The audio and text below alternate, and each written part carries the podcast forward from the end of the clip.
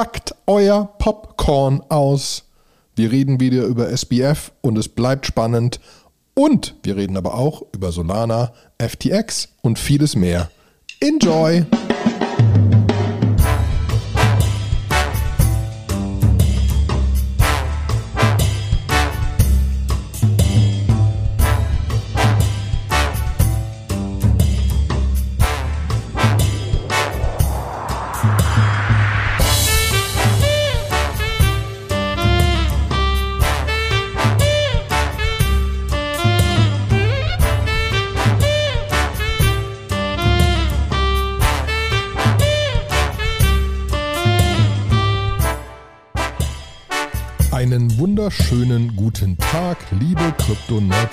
Freunde und einen wunderschönen guten Tag, Sebastian. Hi, Olli. Ja. Eine Woche. Wir nehmen zwei Wochen nacheinander auf. Ist lang nicht mehr passiert. Ja. Aber es ist auch einfach so spannend. Gerade, finde ich. Ja, Also, man hätte sich Popcorn einpacken müssen, weil einfach so viel passiert. Und wir haben sogar ein paar Sachen, die einfach äh, coole Projekte etc. sind, wo, wo, wo auch wieder einiges passiert. Ähm, aber natürlich werden wir auch ein bisschen über den wundersamen SBF-Prozess reden müssen. Hm? Ähm, aber ich fange mal mit was ganz anderem an, was ich nämlich gefunden habe, ähm, weil ich bin ja immer ich mag ja Wallets und wir haben ja schon mal eine eigene Folge über, über Security gemacht und über Hardware-Wallets und wie wichtig Hardware-Wallets sind. Die Ledger-Leute kommen jetzt mit ihrem Ledger Ledger Stacks raus, auch demnächst, hoffe ich endlich. Der ist immer noch in the waiting, aber der ist, glaube ich, mit dem iPhone-Designer gemacht worden. Deswegen bin ich sehr gespannt. Ähm, und äh, es gibt ein anderes Hardware-Wallet jetzt, und zwar Jack Dorsey. Dorsey, der äh, Twitter-Mitgründer, der hoher Bitcoin-Enthusiast ist und auch Bitcoin-Maxi ist und so weiter, alles andere außer Bitcoin ist scheiße, hat eine neue Hardware-Wallet enthüllt, die man noch nicht kaufen kann.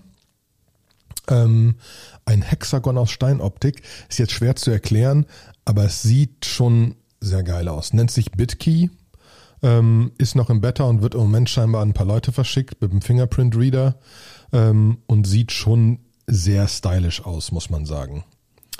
Obwohl ich auf meiner Seite sagen, ich habe ja dieses ähm, ähm, Keystone-Ding äh, mit, mit Display und so weiter. Ich finde schon die, die Idee mit einem Display dran und so weiter gar nicht so schlecht. Äh, deswegen braucht man aber natürlich nicht so sehr, wenn man nicht auch auf, auf Ethereum irgendwie Wildsachen macht und so weiter, auf 7000 Chains und einfach nur für Bitcoin macht, ist das vielleicht auch ein bisschen was anderes und das ist wirklich ein Bitcoin Hardware Wallet und wahrscheinlich wird es auch Bitcoin only sein. Ähm, gerne in den Shownotes gucken, da ist das, da ist das verlinkt. ja, ich muss ja sagen, ich finde es überhaupt nicht schön. Ja so lustig, dass wir so einen unterschiedlichen Geschmack haben. Ich finde irgendwie, ich finde die Form ganz cool, ich finde das mit dem Fingerprint-Sensor ganz cool, ne? Und dann denke ich mir nur so, "Wah, wieso müssen die da schon wieder so eine Galaxie-Batik-Optik drauf geplanscht haben? Irgendwie kann das nie einfach zeitlos Anthrazit sein, so wie alles andere von der Verpackung auch.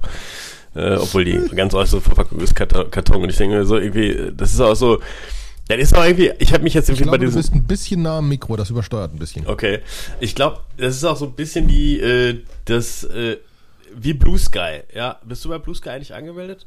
Boah, ich glaube, ich bin sogar angemeldet, ja. Aber es ist, ich muss immer Weißt noch du, weiter das ist sagen. auch so. Da gucke ich mir irgendwie das Logo von Blue Sky an und denke mir irgendwie so, ey, also Windows 95er könnte der Hintergrund auch nicht sein. Ne? Und das ist ja, das ist ja alles bei Decision.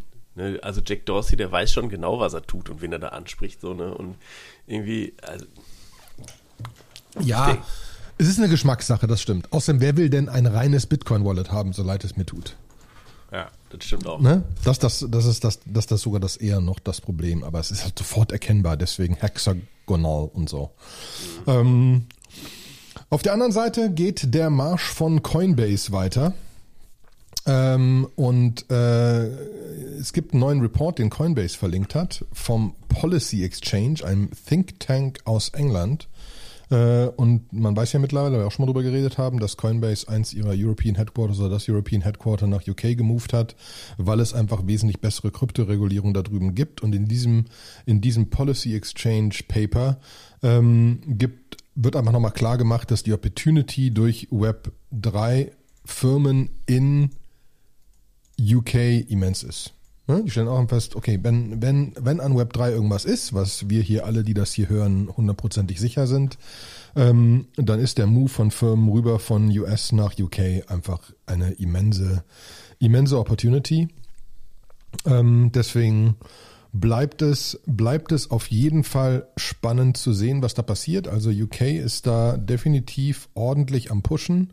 Ähm, und wir hatten auch in unserem wunderbaren äh, Telegram-Channel hat jemand ausgegraben, ähm, auch die Bitcoin-ETFs und so weiter, die ja, die ja alle so in der Schlange stehen. Und da ist es scheinbar so, dass es vier Deadlines gibt, bis zu denen irgendwie ähm, die SEC was sagen muss. Und das ist alles so, der, der ARC, der ARC ETF ist im Januar, vierte Deadline. Und die anderen sind im März. Ähm, und das ist, ne, sind, sind, sind, sind einige, also BlackRock, Eck, Fidelity und so weiter und so fort. Das ist alles im März, wo das Finale entschieden werden muss. Das heißt, die nächsten Monate werden spannend. Vor allem, ich glaube, April ist Harving, ne? Ja. Ja, und April ist Harving. Also die nächsten, die nächsten sechs Monate werden definitiv spannend, vollkommen unabhängig von der wirtschaftlichen Lage. Mhm. Ähm, deswegen, also das fand ich auf jeden Fall, auf jeden Fall newsworthy, bevor wir in ein paar Projekte kommen. Aber wir müssen natürlich über SBF reden. Ist ja was, was mich mehr fasziniert vielleicht als dich. Ähm, ich habe aber für die, die immer noch sagen, okay, ich habe das immer noch nicht verstanden, ähm, einen Artikel gefunden von Wired, ähm, die nochmal ganz von vorne anfangen zu erklären, was da überhaupt passiert ist und wer die Akteure sind und genauer die Leute erklärt und was passiert sein soll und so weiter und, und was die Verteidigung ist. Und am Ende, was ich spannend fand, die, die Anklage versucht mit relativ viel Macht keine komplizierten Worte zu benutzen. Jetzt könnten die ja sagen, oh, da gab's dieses, dieses, diesen, diesen eigenen Token und gegen den haben die geliehen und dann war Arbitrage und all das wird rausgelassen. Das ist einfach nur möglichst einfache Worte. Und die Verteidigung versucht dann zu sagen, das ist alles sehr kompliziert und der liebe Sam Bankman-Fried war einfach doof. Mhm. Wo man so glaubt, okay, das ist scheinbar die Verteidigungsstrategie. Ob das funktionieren wird, wird immer fragwürdiger äh, weil es auch einfach so Riesenwerte sind, mit denen darum geschlagen wird. Und wir hatten ja jetzt zwei verschiedene, ähm, zwei verschiedene Zeugen im, im, im Zeugenstand, die auch schon ein Agreement äh, mit der Anklage haben und so weiter und äh, mhm. deswegen eventuell ein bisschen besser wegkommen. Der, das ist die Ex, das ist die Ex-Freundin, ne? Die ist unter anderem die Ex-Freundin. Wir fangen mal vorne. Der erste, der, der, der, der, der geredet hat, war der ehemalige äh, CTO Gary Wang. Ähm, und der hat zum einen nochmal klar gemacht, dass rein codemäßig es eine eine Credit Line gab für Alameda, weil das Problem ist ja alles wieder, FTX ist der Exchange, der grundsätzlich funktioniert hat. Alameda hat nicht so gut funktioniert. Mit Alameda wurde viel Zeugs gemacht. Ähm, aber Alameda hatte eine Credit Line mit FTX über 65 Milliarden US-Dollar. Am Ende haben sie sich nur irgendwie 16 oder 8, je nachdem, wie man es liest, geliehen. Ähm, und das ist das, was kaputt gegangen ist. Aber sie hatten eine riesen Credit Line und konnten einfach silently, ohne es irgendwem zu sagen, sich aus den Alameda-Büchern bedienen von Kundengeldern. Das hat der nochmal 100% klar gemacht, dass das rein codemäßig so war. Und er hat auch 100% gesagt, dass sowohl Caroline Allison, die Freundin, ähm, äh, und Nishat Singh 100% der Fall und Sam Bankman-Fried 100% darüber Bescheid wussten ähm, und dass das gar nicht, gar nicht, gar nicht irgendwie hinter den Türen. Das Software-Bug war klar ähm, und es ging einfach mehr darum, hey, äh, das ist jetzt ein bisschen concerning, dass wir irgendwie 8 Millionen Debt haben, aber ähm, das kriegen wir schon irgendwie hin, wenn jetzt nicht shit hits the fan und so weiter. Ja? Mhm. Und das ist dann und das ist dann auch das, was irgendwie immer klarer geworden ist. Ne? Ähm, Paradigm hatte 278 Millionen investiert in FTX, haben sie auf Null abgeschrieben. Mhm. Das versteht die Jury auch, dass das doof ist. Ähm, Sam Bankman-Fried hat zwei, hat zwei Privatjets, die also auch äh, Teil der Insolvenzmasse sind. Ähm, und äh, es ging halt immer wieder darum, dass es so einzelne Bestandteile sind, so dass es irgendwann ein, ein, ein, ein overwhelming, overwhelming Anzahl von Sachen sind. Ja, und äh, das ist das spannend zu sehen. Und dann kam ja einfach ähm, darauf nochmal die wunderbare Caroline. Ähm, eine Sache, die mir gerade eingefallen ist, noch, noch dazwischen, was dann jemand schön auf Twitter nochmal gepostet hat. Ähm, nach momentanem Research, wir kennen ja Stablecoins, USDC, USDT und so weiter und so fort. Der größte ist USDT, ist im Moment irgendwie 80 Milliarden und die Hälfte davon, früher gab es noch ein bisschen mehr USDT, das heißt damals war es nicht die Hälfte, aber 47 Prozent des heutigen Tether Supplies, USDT Supplies, wurde gemintet von Alameda. Für halt Arbitragegeschäfte, um USDT hin und her zu schicken und so weiter. Das ist, das ist eine Menge. Das ist auch schon relativ, relativ viel. Ja. Und ich glaube, so ein paar Sachen, die SBF sein Genick brechen werden und ich glaube, er wollte einfach größer spielen, als er ist. Weil er wollte einen Venture Fund starten. Und äh, er hat dann einfach gesagt, okay, ich will einen 2 Milliarden US-Dollar Venture Fund starten, FTX Ventures. Und das Geld wollte er einfach von Alameda haben, Alameda Research. Und Caroline hat damals schon gesagt, okay, Jung, wir sind hier echt schon auf Messers Schneide, es ist echt schon kompliziert und scheinbar wollte SBF sogar vorher noch drei Milliarden haben und hat sich dann mit zwei Milliarden begnügt weil, weil sie einfach gesagt hat, das funktioniert nicht. Wir sind jetzt schon, wir sind jetzt schon so, dass wir, dass wir bei jedem kleinen Hiccup ein echtes Problem kriegen ähm, und äh, dass es jederzeit implodieren kann. Und scheinbar war zu dem Zeitpunkt, als er die zwei Milliarden Venture Fund starten wollte, hatte Alameda, und das war ihm bekannt, schon 2,7 Milliarden negative Assets. Hm. Das muss man sich mal reinziehen. Ne? Ähm, und, und das wird halt echt schwer, weil er ist ja immer noch Board und so weiter und so fort. Er hat alle Reports bekommen und man nimmt nicht, also wenn man, wenn man 2,7 Milliarden in the hole ist, nimmt man nicht weitere 2 Milliarden, investiert sie in irgendwelche Hochrisiko-Startups, besonders Startup-Investments, braucht fünf bis zehn Jahre. Das heißt, das ist nichts, wo du kurzfristig dein Geld wieder rausbekommst. Ähm, und das war schon eine der Sachen, äh, die einfach äh, Allison nochmal klar gemacht hat, ähm, dass das etwas war, wo sie auf jeden Fall dagegen war. Dazu gibt's noch einen längeren Artikel, auch auf Coindesk, ähm, dass, dass, dass es einfach noch viele Kleinigkeiten sind, die rausgekommen sind. So, so, so war es scheinbar grundsätzlich so, dass sie irgendwelche irgendwelche Bribes, irgendwelche Schmiergelder an irgendwelche Chinesen geben mussten, ähm, um irgendwelche Funds zu anlocken, die sie irgendwo liegen hatten. Was schon mal auch wieder interessantes Geschäftsgebaren äh, äh, Gebaren ist.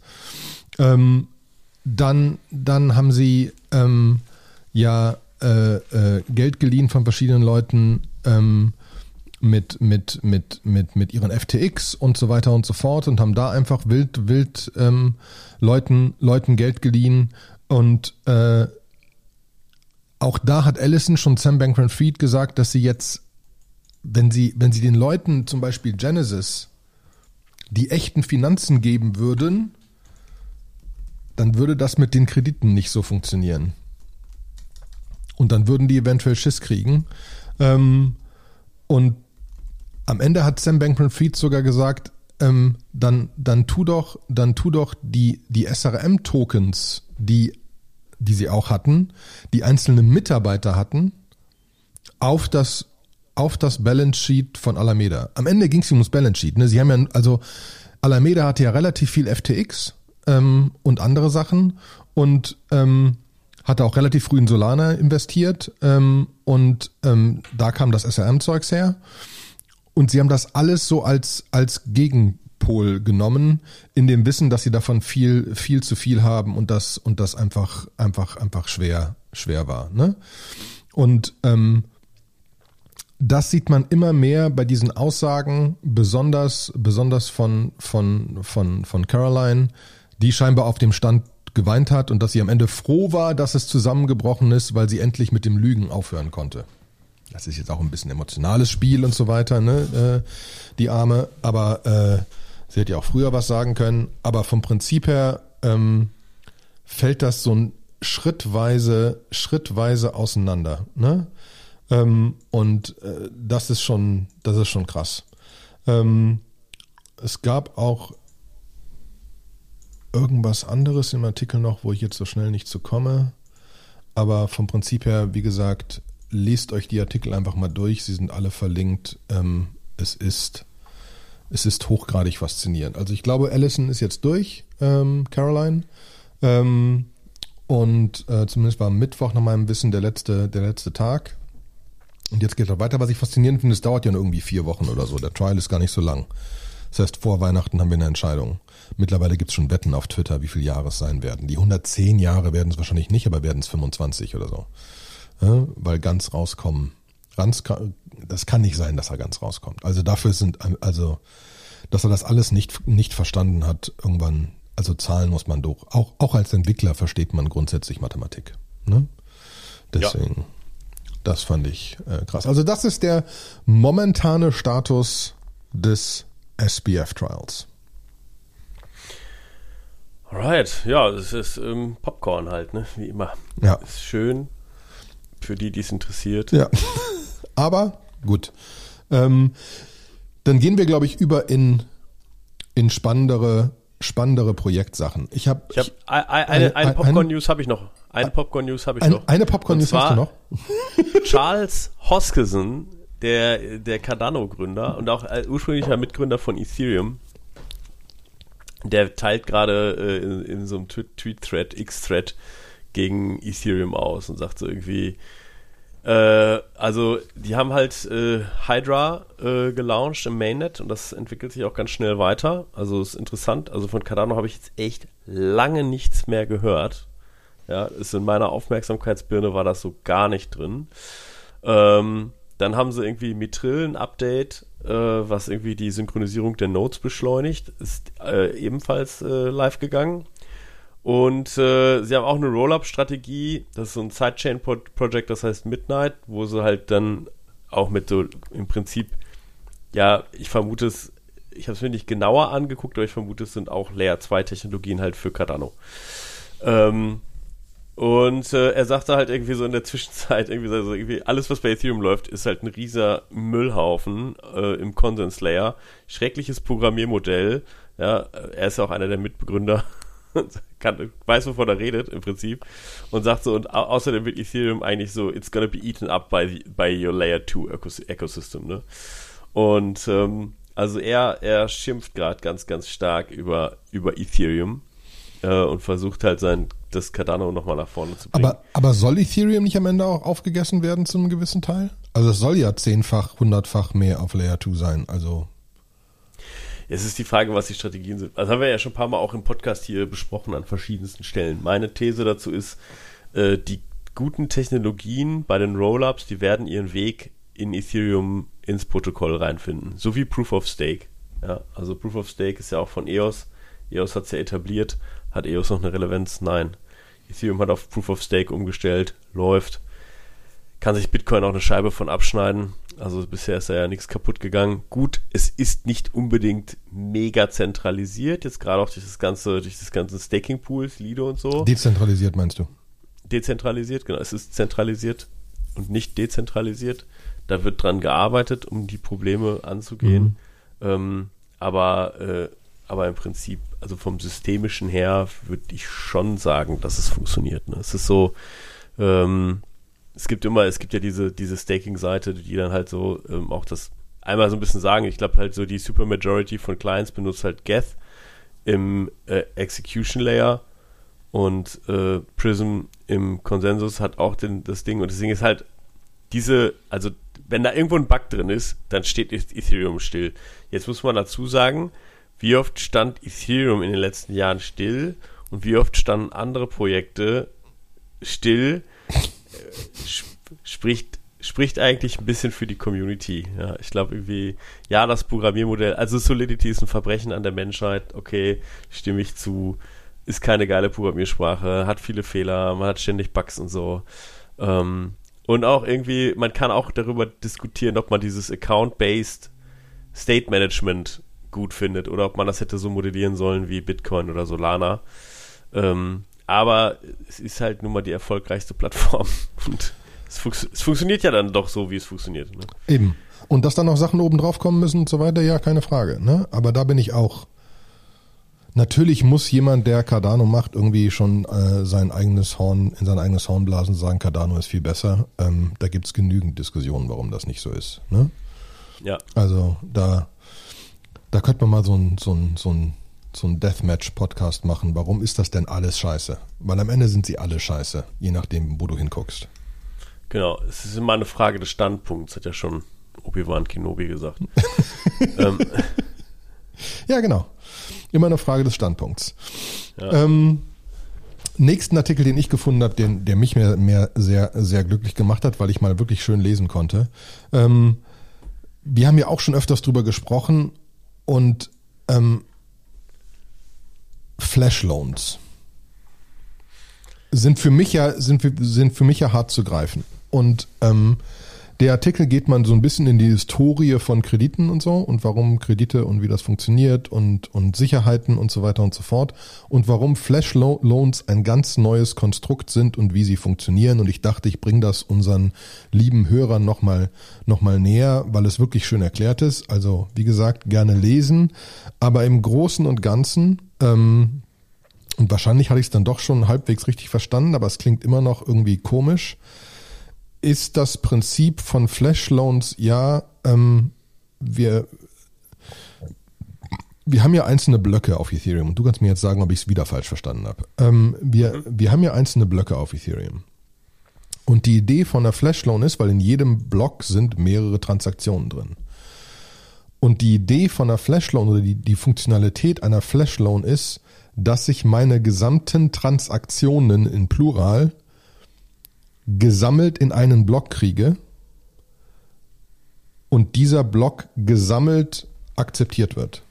Wenn, yeah. weil dann niemals nur, dann kann nicht nur eine von den Transaktionen nicht akzeptiert sein, sondern entweder es werden alle akzeptiert oder keine. Und so werden sie auch in den Block geschrieben. Ähm, äh, ja. Nein? Noch, noch anders.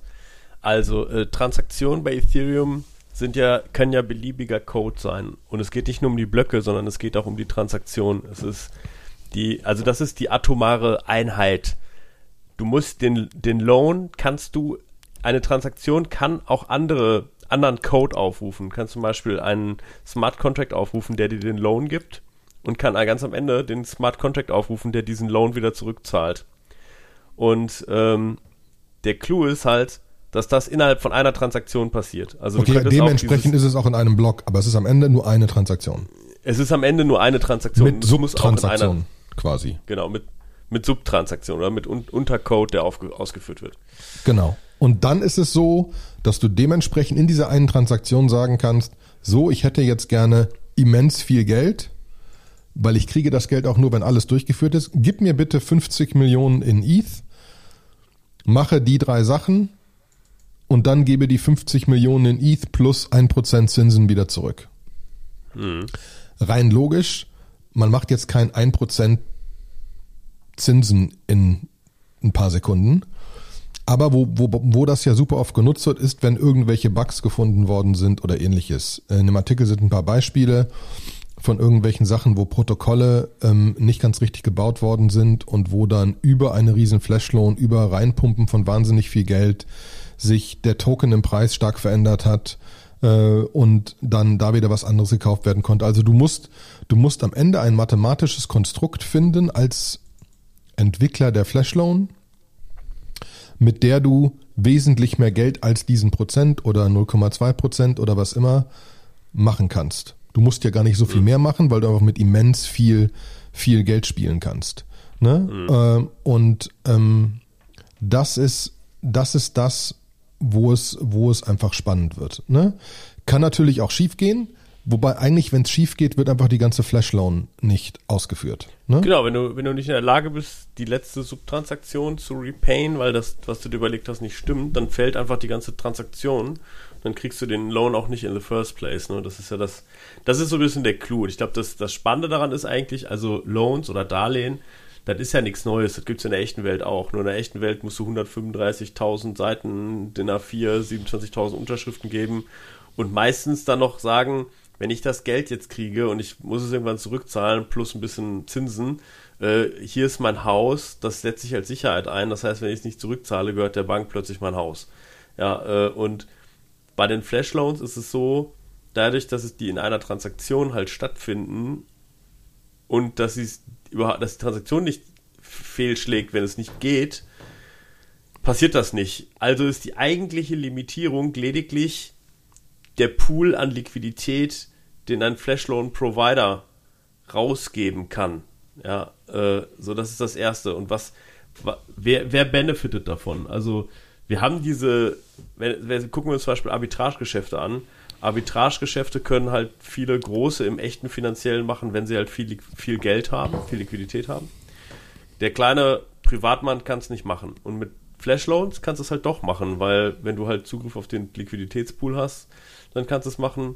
Plus die Märkte werden dadurch effizienter, äh, wenn mehr Transaktionen hin und her, äh, wenn halt Arbitragen ausgenutzt werden, dann, dann passt sich der Markt eigentlich recht schnell an und dann gibt es diese Opportunitäten nicht, weil unter der Haube ganz viele Leute die ganze Zeit Flashloans hin und her machen und da ständig alles angleichen. Also das ist eigentlich eine sehr wünschenswerte Sache, dass der Markt liquide ist und dass mhm. da ständig Opportunitäten völlig automatisiert und maximal skaliert ausgenutzt werden können. Maximal skaliert heißt einfach, dass sich jemand darüber Gedanken gemacht hat, wie funktioniert das? Also bis wohin muss ich den Flashloan nehmen?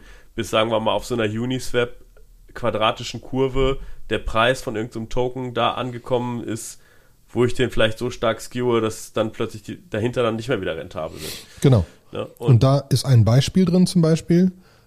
Er hat, der Typ hat sich ähm, von einem, von einem DeFi-Protokoll BZX SUSD geliehen, aber so viel SUSD geliehen, dass, ähm, dass das, der, der Smart Contract den Preis von SUSD nach oben getrieben hat, weil der Demand so hoch war, dann ne, quadratische Kurve, wie wir eben gesagt haben. Und dann war SUSD plötzlich bei zwei US-Dollar ähm, und hatte eine zweite Loan aber, vorher generiert, was immer, ähm, die noch größer war, die das nicht aus dem Pack getrieben hat, wo er dann quasi SUSD für einen Dollar noch gekauft hat und hat die dann für zwei US-Dollar verkauft und damit dann die Original-Loan alles wieder zurückgezahlt und einfach genau aus diesem Arbitragegeschäft, Arbitragegeschäft aus dem, aus der Möglichkeit über die quadratische Kurve SUSD zu beeinflussen, dieses Geld gemacht. Und dann gibt's noch viel kompliziertere Dinge, wo ein paar einfach einfach Beispiele da drin sind. Finde ich einfach vom Prinzip her sehr spannend, weil man wieder sagen muss, okay, diese, diese Welt funktioniert einfach noch teilweise ein bisschen anders und ein paar Sachen sind neu, weil es gab das Konstrukt so ohne weiteres nicht. Da kommt auch dieses ganze MEV her, ne? dieses Maximal Extractable Value für, für die Miner, äh, weil halt, also um auch so ein Beispiel zu geben, wann fängt so eine Transaktion, wann schlägt die fehl? Ne? Du, du nimmst dir, sagen wir mal, einen Loan, kaufst dir irgendeinen Token bei Uniswap, Dadurch veränderst du den Preis des Tokens in irgendeine Richtung und dann funktioniert vielleicht dein Modell gar nicht mehr, was du dir so überlegt hast. Also du kannst den Loan nicht zurückzahlen. Die Transaktion schlägt fehl. Dann halbierst du, sagen wir mal, die Summe und sagst, okay, probiere ich mal einen kleineren Loan, damit ich den Token nicht so stark skewe. Ja. Und während du das machst, hat aber jemand schon erkannt im Mempool, dass du da am quasi versuchst, mit Flash Loans eine Arbitragemöglichkeit auszunutzen und, und macht das vielleicht algorithmisch viel schneller als du. Ja, und macht einen so, Frontrun ja. und kauft sich schnell mal ein paar weitere SUSD. Macht einen Frontrun, kauft sich weitere SUSD, versucht einfach schneller die Intervallhalbierung zu machen als du. Äh, hat vielleicht mehr Analytics an der Stelle und das, das ist schon häufiger mal so. Das ist auch irgendwie, es gibt auch White-Hacker, die sowas machen, wenn die einen Hack irgendwo erkennen, der fehlgeschlagen ist, weil der Flashloan doch dann zu, zu üppig war. Ähm, dann machen sie ganz viele kleine Transaktionen, um das, gleich, das gleiche Ding auszunutzen und das Geld irgendwo hinzuparken und zu sagen, ja, das geben wir auch wieder zurück irgendwie. Also was da los ist, ist Wahnsinn. Also mein Job wäre es nicht, da die ganze Zeit irgendwie Mempools und Bots zu beobachten nach irgendwelchen Zahlenmöglichkeiten im Casino. Ja. ja, ja, vor allen Dingen, also da, da, da, da, da ist auch schon Rechenpower dahinter. Ja. Aber Rechenpower ist ein guter Übergang. Du hast, du hast nämlich einen schönen, einen schönen Artikel gepostet oder ein, eine schöne Doku. ETH, Full Home Staking Setup Guide. Genau, also äh, neben dem zentralisierten, Achtung, wir haben Angst, dass Lido äh, das irgendwie aufnimmt, ist ja ein weiterer Zentralisierungsfaktor, den ich auch von vielen Leuten gehört habe, dass die halt sagen irgendwie so, hey, wir, wir haben, also unser Staker, der läuft in der Cloud. Ja, der, der läuft irgendwo in irgendeinem Rechenzentrum von, was weiß ich, Amazon, Hetzner, Netcap. Ich glaube, Amazon und Hetzner erlauben gar kein Kryptozeugs, aber es gibt genug Hoster, die es erlauben. Und wenn da mal ein Rechenzentrum offline geht, das ist wahrscheinlich genauso katastrophal, als wenn da ein Bug irgendwie im Client ist, weil dann kann die Liveliness von dem Netzwerk nicht mehr garantiert werden und so weiter und so fort. Eigentlich wäre die logische Konsequenz, so wie es auch früher bei Bitcoin mal auch gedacht war, dass man einfach zu Hause einen Rechner in den Keller sich stellt und da meint. Ne? Mit äh, Proof of Stake ist es ja auch möglich, weil die Hardware-Anforderungen sind ja eigentlich dead cheap. Und hier hat jemand sich die Mühe gemacht und hat gesagt, so hier, ich mache einen Guide fertig, kauft euch irgendwie CPU, Intel i5 reicht, 32 GB RAM reicht. Storage muss ein bisschen mehr sein, das sollte eine SSD sein. Das sollte, die sollte 2 Terabyte haben und das muss so eine NVMe SSD sein, damit die, damit die schnell, also damit die den entsprechenden Durchsatz hat. Ähm, und ähm, also mehr brauchst du eigentlich nicht. Also mehr, mehr brauchst du nicht. Und das Spannende ist, ich habe mit einem Freund, Shoutout an den Ben an der Stelle, wir haben mal darüber schon gebrainstormt, ob nicht ein Raspberry Pi 5 reicht. Es gibt das Ding ja noch nicht, aber Raspberry Pi 5 hat so ein NVMe-Port für eine SSD. Oh. Und die, und die Hardware-Specs von dem Raspberry, die sind auch nicht schlecht. Ne? Also, aber der Raspberry ähm, Pi 5 ist noch nicht raus? Ja, man kann ihn noch nicht bestellen. Also du kannst, glaube ich, irgendwie sagen, Pre-Order oder so, Coming Oktober 2023. Äh, mehr, mehr kannst du da nicht machen, ne? Aber äh, es ist eigentlich alles da, was du haben willst. Ne? Das ist schon geil. So ein Raspberry Pi, so ein bisschen dafür, ne? Also da bin ich, genau. da bin ich auch gespannt, ob einfach, ne, ich glaube, da hat sogar, wieder sind wir wieder einmal zurück bei Jack Dorsey. Ich glaube, Jack Dorsey arbeitet auch noch mit einer anderen Firma an so einem ähm, Home Bitcoin Mining Brick Ding, so ein simpler mhm. Bitcoin Miner, ähm, um das mehr zu verteilen. Das ist ein anderes Spiel, aber vom Prinzip her, je nachdem, was deine was deine Power Usage ist oder dein, dein Strompreis ist, könnte auch das eventuell sogar funktionieren, je nachdem, was das für eine Maschine ist. Ne? Also ist ein bisschen mhm. schwieriger. ähm, äh, und man wird auch nicht direkt zu einem Millionär. Ne? Also ähm, ja, die sagen da auch, kostet so 1000 Dollar oder so die Maschine, äh, von der du gerade redest, ne, für ETH. Ähm, du machst da jetzt nicht in einem Monat 1000 Dollar. Ne? Das dauert schon ein bisschen, bis sich das zurückfinanziert hat, würde ich behaupten. Mhm. Naja. Ja? Aber, aber die Idee finde ich gut. Ne? Die Idee, die, die allgemeine Richtung finde ich auf jeden Fall sehr gut. Nächste Sache, äh, die, wir, die wir haben auf der Liste. Unser, unser schon öfters drüber gesprochenes Frax Finance. Frax Finance hat Frax V3 rausgebracht. Ähm, und soll die finale Version sein. Ähm, und ist ja Frax, wieder noch ein bisschen zurück, ist ähm, also, stopp, also nur die Documentation erstmal, ne? Documentation, Entschuldigung, ja, genau. Ja. Ist nur die Documentation ähm, äh, äh, mit, mit, mit, mit wieder verschiedenen Sachen drin, Governance und so weiter und so fort. Ähm, und äh, wieder für den Hintergrund, also dann wird es wirklich kompliziert, weil man muss, den Frax-Leuten muss man einfach machen, dass sie wirklich an der Forefront von diesem gesamten Ding sind. Ähm, und Frax ist ähm, ein partly algorithmic backed Stablecoin und so weiter. Ne? Also da, da, da liegen mittlerweile Gelder dahinter, aber da ist auch ein äh, algorithmisches System dahinter, um ihn stabil zu halten. Und der ist einfach sehr, sehr, sehr, sehr stabil. Ähm, und es gibt, ähm, es gibt verschiedene Sachen, äh, die da einfach drin sind. Ähm, so so halt wie die Oracles funktionieren. Ähm, äh, da gibt es ein äh, IORB, Interest on Reserve Balances, ähm, äh, wo sie auch mit äh, Treasury Bills oder ähnlichem arbeiten wollen, ähm, um eine weitere Diversifikation zu kriegen. Trustless Operations. Ähm, Im Moment sind es ja noch Multi-Signature Assumptions und soll, soll das gesamte FraxGov-Modul soll entirely on-chain sein.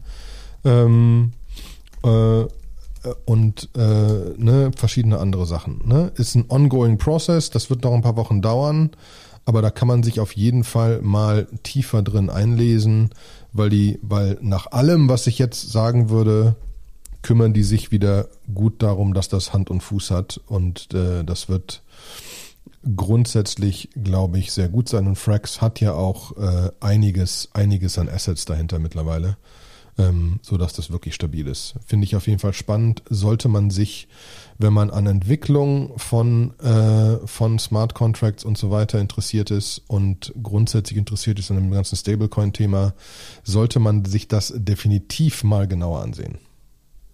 Mhm. Ja. Mhm.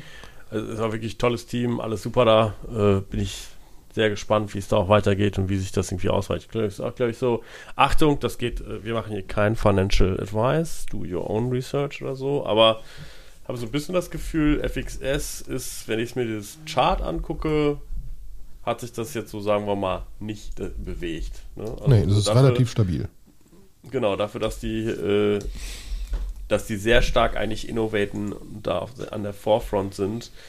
Ähm, bewegt sich da nicht viel. Ich muss aber auch sagen, also wenn man jetzt über Stablecoins redet, dann redet man auch über US-Dollar C und über US-Dollar T und vielleicht DAI. Das ist so wirklich mehr so der Stablecoin von den, von den Core Ethereum Menschen und nicht von, ja. von, ne, all, Genau. Weil wenn wir da den, den, den, das Stablecoin-Spiel weiterspielen, ähm, dann hat, weiß ich nicht, ob wir schon drüber gesprochen haben, aber es passt gerade ganz gut. Ähm, Visa hat eine Kooperation ähm, mit äh, Solana jetzt und will USDC Settlements via Solana machen. Es gab noch eine andere Bank, ich glaube Citibank oder sowas, ich habe vergessen, wer es war, nicht Citibank, irgendeine andere Bank, ähm, die das, die, die da auch auf dem Weg sind. Ähm, aber auf jeden Fall kriegt kriegt Solana gerade einiges an News. Die sind ja runtergepammelt worden bis zum geht nicht mehr, weil FTX viel Solana hat und so weiter und alle afraid sind, was da passiert. Kämpft sich aber gerade gerade wieder hoch und die Core Solana Leute glauben einfach endlos an Solana, auch wenn es wir hatten ja vorhin am Anfang, es gibt so ein paar Chains, die ab und zu mal stehen geblieben sind und Solana ist eine davon. ähm, also die sind des öfters mal stehen geblieben. Aber es gibt ein äh, neues, neues Upgrade bei Solana. Ähm, nach zehn Monaten Development ist äh, Solana Version 1.16 jetzt durch und ist jetzt auf dem System. Und ähm, eine große Sache, die sie gemacht haben, ist ähm, Confidentiality.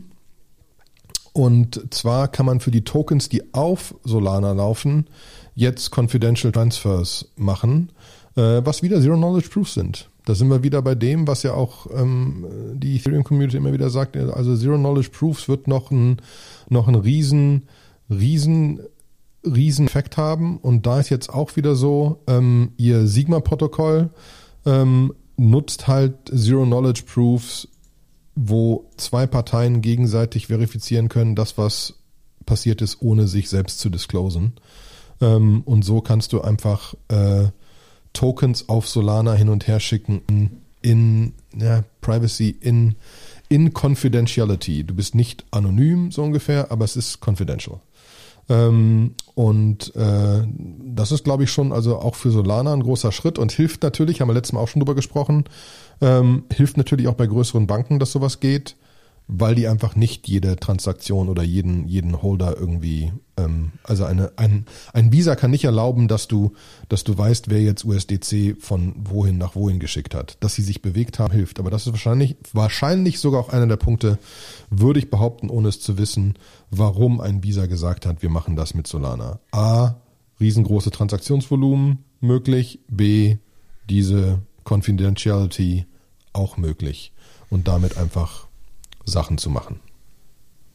Mhm.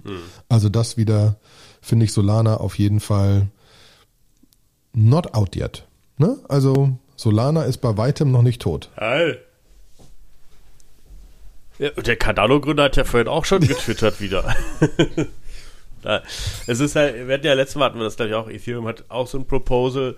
Ich bin halt immer so ein bisschen auch gespannt, was halt die Regulierung dazu sagt. Ne? Also, ähm, ich weiß nicht, war es Sam Altman, der irgendwie jetzt so ein Tweet, ich habe den nicht verlinkt und ich finde den auch gerade nicht wieder, aber ich meine, es war Sam Altman, der so ein bisschen gesagt hat, was die US-Regierung gerade mit, mit Krypto macht, ist, ist eine Schande. Ähm, es ist halt irgendwie, es ist sehr schwierig und so, aber ich glaube halt, Regierungen wollen sich das nicht wegnehmen lassen, das halt zu kontrollieren. Und äh, ich glaube, da stehen so ein paar Sachen dann halt diametral aufeinander. Ja, wenn du halt irgendwie, entweder kannst du halt komplett reingucken oder kannst halt nicht reingucken. Das sind die genau. beiden Möglichkeiten. Und wenn Was? du wirklich Krypto nutzen willst, musst du das in einer Public Blockchain machen. Und damit kannst du es entweder nur ganz verstecken oder gar nicht. Stand jetzt ist die SEC etc. halt gewöhnt oder die Regulierung gewöhnt, es ist grundsätzlich versteckt vor der normalen Population, aber ich kann in die Bank reingucken. Und das geht mhm. halt einfach nicht mehr. Aber das ist der Weg, der passieren wird. Ne? Am Ende, am Ende gewinnt so eine Technologie, so leid es mir tut. Äh, es gab auch bei vielen anderen Sachen irgendwie große Beschwerden, dass das, dass das, dass also Internet war auch schon ganz lange ganz böse und so. Ne? Ähm, dementsprechend ähm, bin ich auch gespannt und ähm, lustige Anekdote fällt mir dabei ein, weil du sagst hier, der und der twittert. Liebe Leute, wirklich immer versuchen, dahinter zu gucken, zwei, drei andere Artikel zu finden, sich den Code anzugucken potenziell oder in Communities nachzufragen, was die dazu denken, weil es kann jeder schreiben, was er will. Ich war gerade mit der Familie in Paris. Sonntag bis Montag. Und dann gab's mhm. riesen TikTok-Videos über wahnsinnige Unwetter in Paris mit Videos und so weiter, wie schrecklich es gerade in Paris aussieht. Und wir saßen bei 28 Grad auf diesem Tourbus in der Sonne und fuhren durch Paris und du denkst so, äh, nein, das ist jetzt TikTok, gebe ich zu. Aber das ist natürlich ein allgemeines Ding. Ähm, der Cardano-Gründer kann schreiben, was er will. Das macht es noch nicht wahr. Äh, und jeder andere kann auch schreiben, was er will. Ähm, und wir werden dieser komischen Welt heutzutage einfach irgendwie rauskriegen müssen, wie wir validieren, was wirklich, was wirklich der Fall ist, weil jeder irgendwas erzählen kann. Und wenn er gut reden kann, dann klingt das erstmal relativ überzeugend. Ähm, und da müssen wir halt sehr aufpassen, aber damit hört mein Brand auf. Entschuldigung, musste irgendwie sein. Rand Start. Rand End. End. Ähm, ich habe noch eine Sache, die ihr, die, ihr, die ihr leider angucken müsst. Das tut mir leid. Ähm, äh, und zwar äh, ein Typ, der Refik Anadol heißt. Ist ein Künstler, der macht so ähm, äh, NFTs, die auch teilweise 7 ETH und so weiter kosten, also relativ groß. Limitierte Versionen, wo er über Mathematik so sich bewegende Shapes und so weiter äh, auf einem Bild hat. Ähm, und eins seiner Bilder ist jetzt äh, von seinem Artwork unsupervised, ist vom MoMA gekauft worden und hängt jetzt in der Permanent Collection vom MoMA. Das Ding ist riesengroß und sieht unglaublich aus, finde ich. Ne? Ähm, sieht wirklich unglaublich geil aus. Also da muss man schon sagen, ich weiß nicht, ob man sich zu Hause hinhängen kann, weil man, glaube ich, irgendwann verrückt wird. Ähm, aber vom Prinzip her ist das, äh, ist das schon sehr, sehr schick, finde ich. Mhm, also da merkt man auch wieder, dass auch in diesem Bereich, im NFT-Bereich, einfach weiterhin manche Sachen passieren. Äh, für die Leute, die bei, die bei den Adidas NFTs dabei sind, ähm, die Trade-Upgrades gehen jetzt, glaube ich, heute los, nachdem äh, Exchange und so weiter vorbei ist. Und jetzt kann man seine Trades für seinen zukünftigen PFP noch upgraden, wenn man Coins hat und so. Das sollte heute losgehen. Ähm, deswegen, da passiert weiterhin was. Aber wir haben mhm. noch eine weitere Sache, und wir sind schon wieder bei ZK Rollups. Du hast noch ein EIP dazu getan, damit wir nochmal mit wirklich Technologie aufhören, ja. nachdem heute ich so viel geredet habe. Technologie. Und zwar, ähm, es ist ja so, dass so, es gibt die verschiedenen Sidechains, die alle mit, mit Rollups und Zero Knowledge Proofs arbeiten, äh, wie Optimism, Arbitrum und so. Es ist so, dass die halt alle zwar irgendwo EVM-kompatibel sind, aber die mussten halt, weil die Technologien dann leicht anders funktionieren, bestimmte Opcodes dann doch etwas anders implementieren. Und mit der Perspektive, dass man vielleicht doch mal irgendwann dann wieder eine EVM hat, die für alle gilt, ja, damit man nicht so viele verschiedene Forks hat und wenn das Hauptding sich ändert, dass dann so viel gebackportet werden muss, gibt es ein EIP, der so EVM-Profiles anlegt, wo man dann sagen kann, also es gibt halt irgendwie Opcodes, für die gelten immer für alle, aber wenn du in dem Profil läufst, dann operaten manche ein bisschen anders. Zum Beispiel, wenn ich eine Transaktion reverten muss, weil ich in irgendeinem Proof festgestellt habe, dass da irgendwas nicht ganz sauber ist. Ne? Das sind so die, die, die spannenden Fälle. Und ähm, das ist, glaube ich, schon ein ziemlich spannender, spannendes neues äh, Primitive für das Protokoll, äh, wo halt einfach ja versucht wird, das Verhalten, was jetzt in the Wild bereits implementiert ist von Arbitrum und Optimism und so, zu mhm. vereinheitlichen. Ne, und eine, eine Grundlage. Um es einfach wieder einfacher zu machen.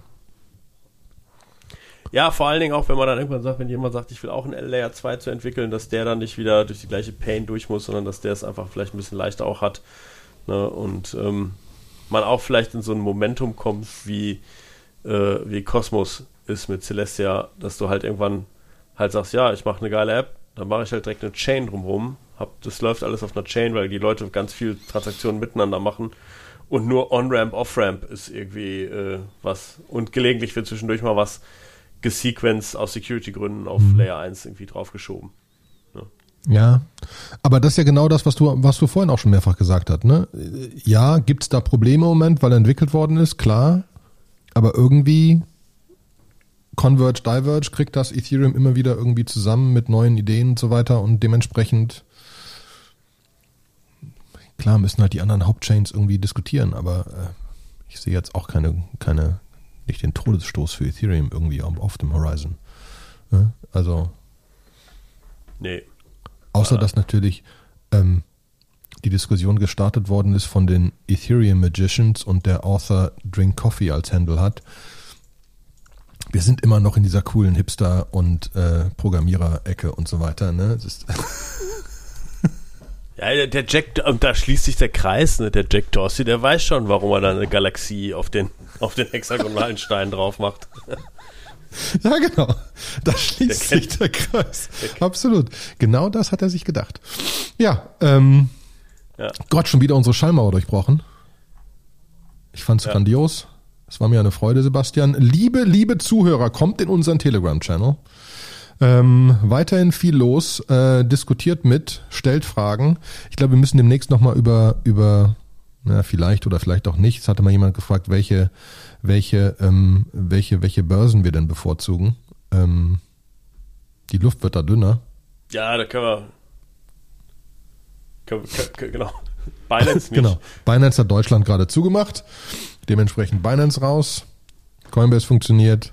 Kraken ja. scheint gut zu sein. Dann wird die Luft dünn. Bit, Bitpanda oder so hat irgendwie 400 Millionen gemacht, irgendwie noch vor einem Jahr. Und jetzt haben sie nur noch 100 Millionen gemacht oder sowas und machen natürlich Verlust bis zum Abwinken. Ja, so ist das, wenn man alles auf einen Halbmarkt ausrichtet. Aber gut, äh, wir wollten nicht wieder von vorne anfangen. Dementsprechend bedanke ich mich und bedanken wir uns fürs Zuhören. Äh, like, subscribe, lasst eure Kommentare da, kommt zur Telegram-Community, sprecht uns an, stellt Fragen. Ge Gebt uns, gebt uns vor allen Dingen bei Spotify mal Sternchen. Ich glaube, wir sind bei 150 Bewertungen. Wir haben so 1000 Gruppe in unserer, 1000 Leute in unserer Telegram-Gruppe. Wir sehen eigentlich auch immer, dass so 1000 Leute dann auch relativ steadily ja. hören, so in der ersten Woche. Ich glaube, im Longtail sogar noch mehr, aber 1000 eigentlich auch mal recht zügig. Also da, da könnte genau. noch das ein oder andere Sternchen bei, bei ihr habt Spotify jetzt euer Telefon kommen, an, ihr hört ja gerade den Podcast. Bevor es aufhört, geht da nochmal kurz rein und gibt uns fünf Sternchen. Dankeschön, das freut uns. Ja, wenn ihr uns nicht fünf Sternchen geben wollt, dann dann genau. dann nicht. Ich habe jetzt auch versucht, auf irgendwas Intelligentes zu kommen, aber bin auch auf nichts gekommen. Sehr gut. Es war mir eine Freude. Vielen Dank, Sebastian. Vielen Dank, liebe Zuhörer. Bis zur nächsten Folge. Tschüss. Jo, tschüss.